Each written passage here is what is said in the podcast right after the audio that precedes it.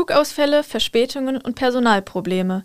In den vergangenen Monaten gab es viele negative Schlagzeilen über den öffentlichen Personennahverkehr in der Region. Doch wieso gibt es eigentlich diese Probleme?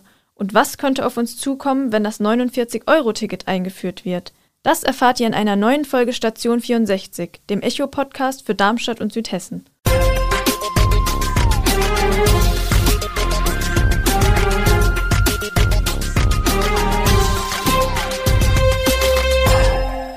Gude aus der Echo-Redaktion. Mein Name ist Silke Drescher und ich spreche heute mit meiner Volo-Kollegin Tatjana Döbert über die Probleme beim ÖPNV und das 49-Euro-Ticket. Ja, hallo Silke. Ich habe ja im Moment den Luxus, ich wohne und arbeite in Darmstadt und muss mich deswegen gar nicht mit dem ÖPNV rumplagen. Aber ich habe ja schon gehört von dir, dass es da häufiger Probleme gibt. Du erzählst ja hin und wieder mal Geschichten von deinen Abenteuern mit dem ÖPNV. Ja, ich wohne ja nicht in Darmstadt und fahre deshalb täglich mit dem Zug in die Stadt und auch in die Redaktion. Und besonders in den letzten Wochen gab es da leider häufiger Probleme. Zum Beispiel steht man am Bahnsteig und der Zug kommt einfach mal 30 Minuten später oder fällt halt ganz aus. Und teilweise kam der Zug leider auch gar nicht wegen Baustellen und dann musste ich auch mit dem Schienenersatzverkehr fahren. Also das war schon ziemlich nervig. Das kann ich mir vorstellen. Da tust du mir auch echt leid und jeder andere Pendler auch. Man kriegt es ja auch momentan aus eigentlich allen Regionen in Südhessen mit, dass es Probleme gibt mit den Zügen. Zum Beispiel in Groß-Gerau. Da hat die lokale Nahverkehrsgesellschaft Kreis Groß-Gerau, die LNVG, die haben momentan auch ziemlich Probleme mit Zugausfällen, auch wegen Personalmangel vor allem. Der Geschäftsführer Christian Sommer hat unserem Kollegen erzählt, dass da Corona einfach omnipräsent ist. Und es kommt dann noch dazu, wenn Fahrer eben ausscheiden aus dem Betrieb, dass es sehr schwer ist, geeigneten Nachwuchs zu finden.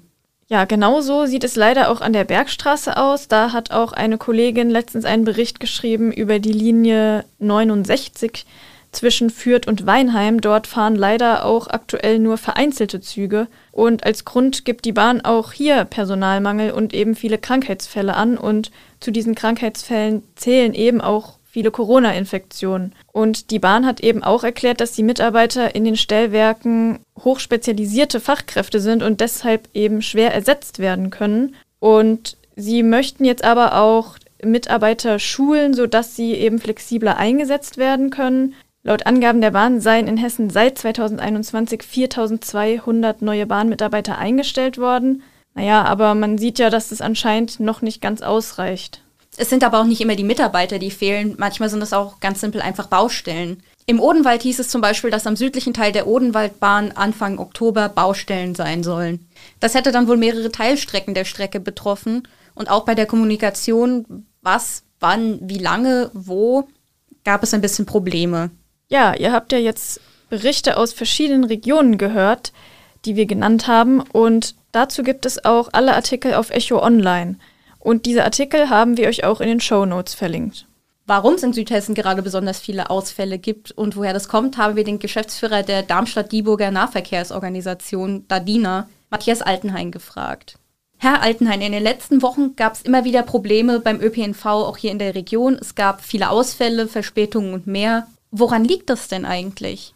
Ja, da sind wir leider nicht die einzigen in Deutschland, äh, die das trifft. Auch äh, in den Nachbarregionen, die haben die gleichen Probleme. Das Problem ist einfach, dass das Fahrpersonal viel oftmals krank ist zurzeit. Dann sind nicht genug Busfahrer da. Die sind eh nicht so dicke auf dem Markt zu haben, aber eigentlich reicht es für das, was wir auch bestellt haben für die Fahrpläne, die wir auch veröffentlicht haben. Wenn aber jetzt durch Corona und Erkältungskrankheiten und so weiter da also mehr ausfällt als üblich und dann können eben nicht immer alle Fahrten auch durchgeführt werden. Das ist natürlich bedauerlich, besonders für die Fahrgäste natürlich. Wir versuchen auch zu informieren entsprechend, wenn wir vorher Kenntnis darüber haben. Aber wir können es jetzt auch nicht vollständig verhindern, weil wir haben halt auch keine Busfahrer, die, die wir den Unternehmen sozusagen zur Verfügung stellen können. Und wenn Sie jetzt sagen, dass es am Personal liegt, wie kommt es denn dazu und wird denn was dagegen unternommen? Ja, auf jeden Fall. Wir sind schon seit ein, zwei, drei Jahren eigentlich dran, auch auf größerer Ebene, auch auf hessenweitem RMV und so weiter zusammen, einfach auch den Beruf des Busfahrers attraktiver zu machen oder dafür zu werben, dass auch mehr Leute diesen Beruf ergreifen. Es ist schon mal ein großer Schritt getan worden vor etwa zwei Jahren mit dem neuen Tarifvertrag, den der Landesverband Hessischer Omnibusunternehmen mit der Gewerkschaft abgeschlossen hat. Aber durch Corona und Nachwirkungen und so weiter weiter ist es also jetzt doch wieder sehr schlimm geworden. Aber wir versuchen schon auch dieses Image, auch dieses Beruf zu verbessern.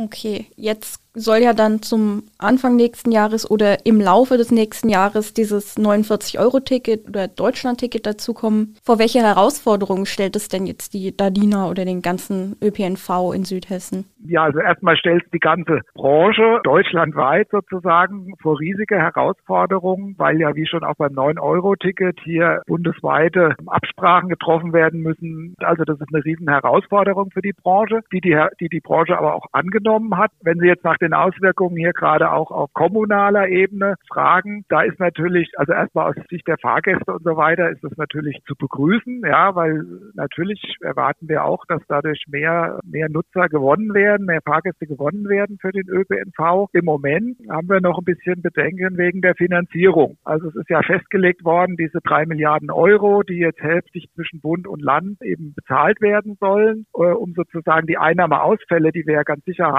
werden, ähm, auch hier vor Ort, um die abdecken zu können. Aber wir haben da unsere Zweifel und da sind wir auch nicht alleine, ob das wirklich ausreicht, dieses Geld, um wirklich das voll abzufedern. Und da besteht halt die Gefahr, dass letztendlich wir als Letzte in der Kette sozusagen, wenn das Geld nicht ausreicht, dann letztendlich doch selbst für die Einnahmeausfälle aufkommen müssen oder teilweise zumindest. Und das können wir uns eigentlich im Moment überhaupt nicht leisten.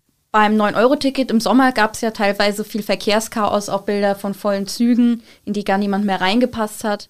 Glauben Sie denn, dass das beim 49-Euro-Ticket auch passieren könnte? Oder hat man da aus dem 9-Euro-Ticket auch ein Stück weit gelernt und ist besser aufgestellt? Also erstmal Chaos und so. Also jetzt hier auf unseren lokalen Linien kann man das eigentlich nicht bestätigen. Natürlich haben wir auch gemerkt, dass bisschen mehr Nachfrage ist, sowohl im Berufsverkehr als auch im, gerade im Freizeitverkehr wo es halt teilweise vielleicht auch sehr volle äh, Züge gab, ist also e-, eben bei den Zügen im Regionalverkehr sicherlich, ja. Aber ich erwarte jetzt eigentlich vom 49-Euro-Ticket erstmal noch nicht diese Dimension, weil natürlich auch wegen dem Preis erstmal denke ich, dass von weniger Leuten genutzt wird als das 9-Euro-Ticket. Allerdings wird sich dann auch zeigen, wie sich es ja auch das 9-Euro-Ticket gezeigt hat, wo haben wir noch Nachholbedarf.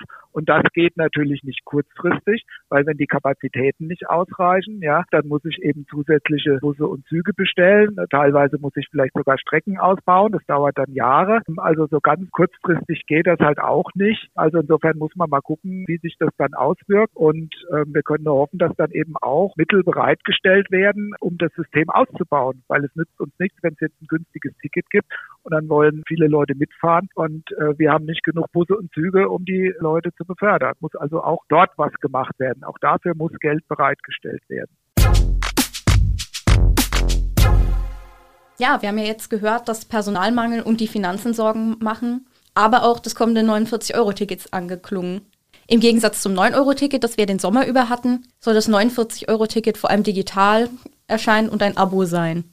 Aber wir haben es ja auch gemerkt, im Sommer beim 9-Euro-Ticket war das eine teils heftige Belastung für den ÖPNV mit Chaos an den Bahnsteigen und komplett vollen Zügen. Da ist dann natürlich die Frage, ob das bei dem 49-Euro-Ticket wiederkommen wird.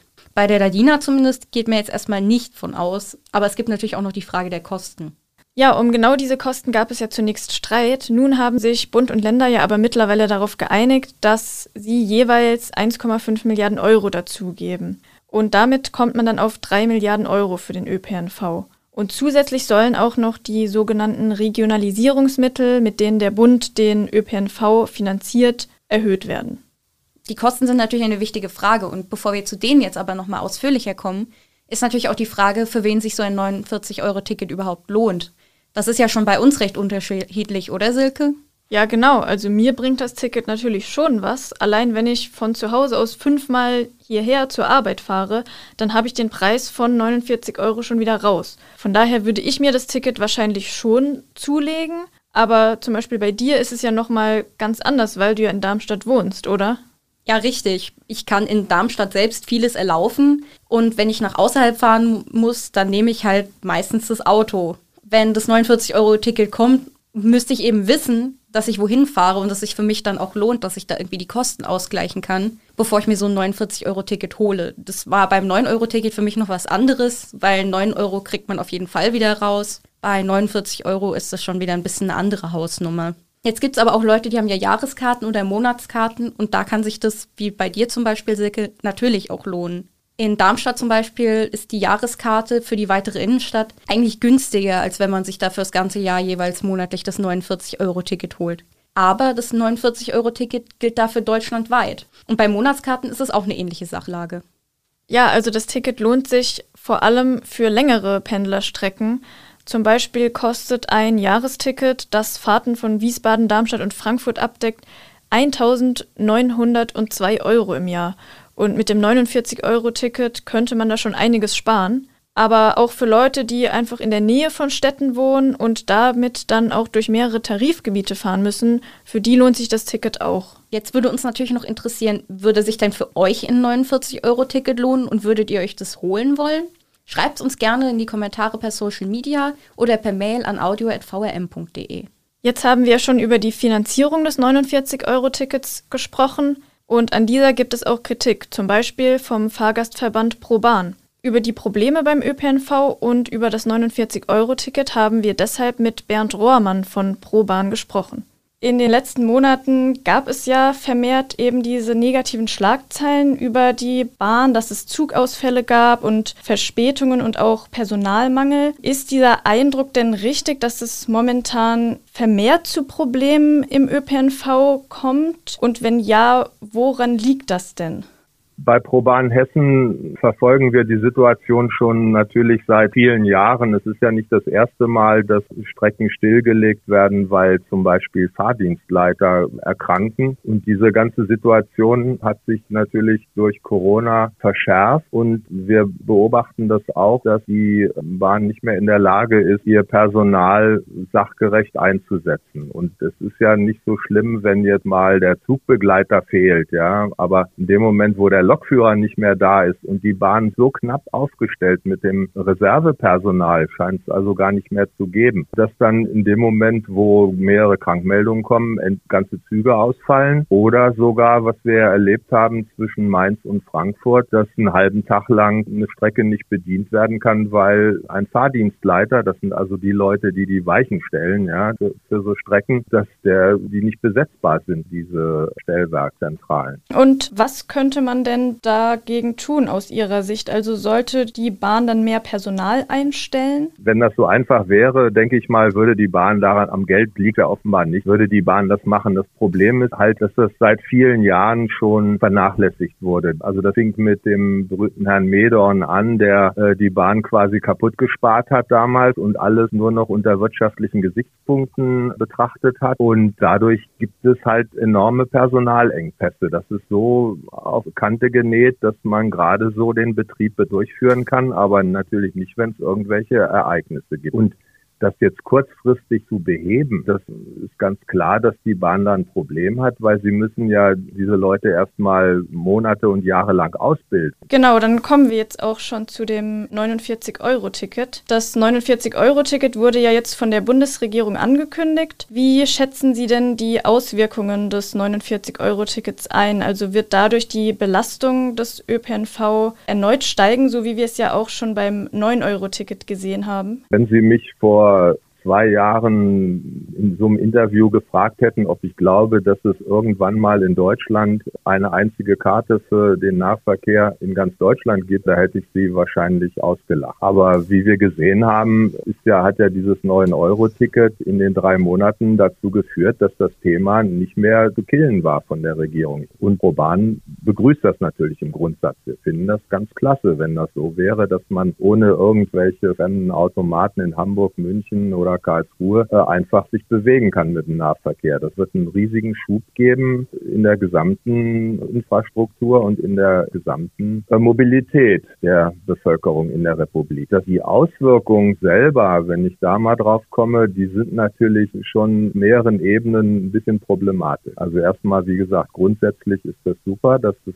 äh, nächstes Jahr so losgeht. Aber es gibt ja auch jede Menge Pressemeldungen schon vom RMV und vom Verkehrsverbund der Deutschen Verkehrsunternehmen gibt es ja schon eine ganze Menge Äußerungen, dass die natürlich Probleme sehen in der Finanzierung dieser ganzen Maßnahmen. Wenn also wirklich, sagen wir mal, 10 bis 20 Prozent der jetzigen Autofahrer umsteigen würden auf den Nahverkehr, kommt es ja zu erheblichen Problemen bei der Fahrzeugbeschaffung, eben bei der, eben gerade gesagt, Ausbildung von Personal und diese ganzen Dinge dann wirklich kurzfristig zu finanzieren und auch bereitzuhalten, die Infrastruktur, das wird zu erheblichen Verwerfungen führen. Der Kreisbeigeordnete Lutz Köhler hat ja im Echo verkündet, dass er eben auch Probleme sieht für die Finanzierung der Dardina und der HEAG. Ne? Also der Landkreis hält ja auch mehr als 10 Millionen pro Jahr für den Nahverkehr zur Verfügung. Und wenn aber die Dardina Defizite in, in den Jahren 23, 24 einfahren würde, dann äh,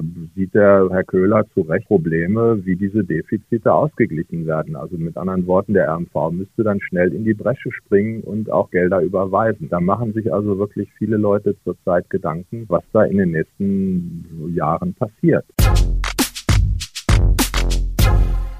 So, jetzt haben wir beide Sichtweisen gehört, also die Sichtweise von einem Nahverkehrsunternehmen und die Sichtweise von einem Fahrgastverband. Überraschend war für mich jetzt, dass beide sehr ähnliche Probleme im ÖPNV gesehen haben. Ja, und wenn vor Ort verschiedene Akteure das genau gleich sehen und die gleichen Probleme sehen, ist das vielleicht auch nochmal ein Signal an die Politik in Berlin, dass man da vielleicht nochmal nachjustieren muss oder dass es eben wirklich diese Probleme geben könnte, die die Leute auf lokaler Ebene jetzt schon sehen, die Politik in Berlin aber vielleicht noch nicht. Sehen können, wer da recht hat und ob es funktioniert oder nicht und ob es Probleme gibt oder nicht, wird man aber auch erst sehen, wenn das 49-Euro-Ticket dann zum Anfang des nächsten Jahres oder eben im Laufe des nächsten Jahres kommt. Das war's dann auch schon wieder für heute mit Station 64. In zwei Wochen stehen Chris Hechler und Ina Scheuermann hinter dem Mikrofon und wir hoffen natürlich, dass ihr dann auch wieder dabei seid. Bis dahin, tschüss! Station 64 ist eine Produktion der VAM von Allgemeiner Zeitung, Wiesbadener Kurier, Echo Online und Mittelhessen.de.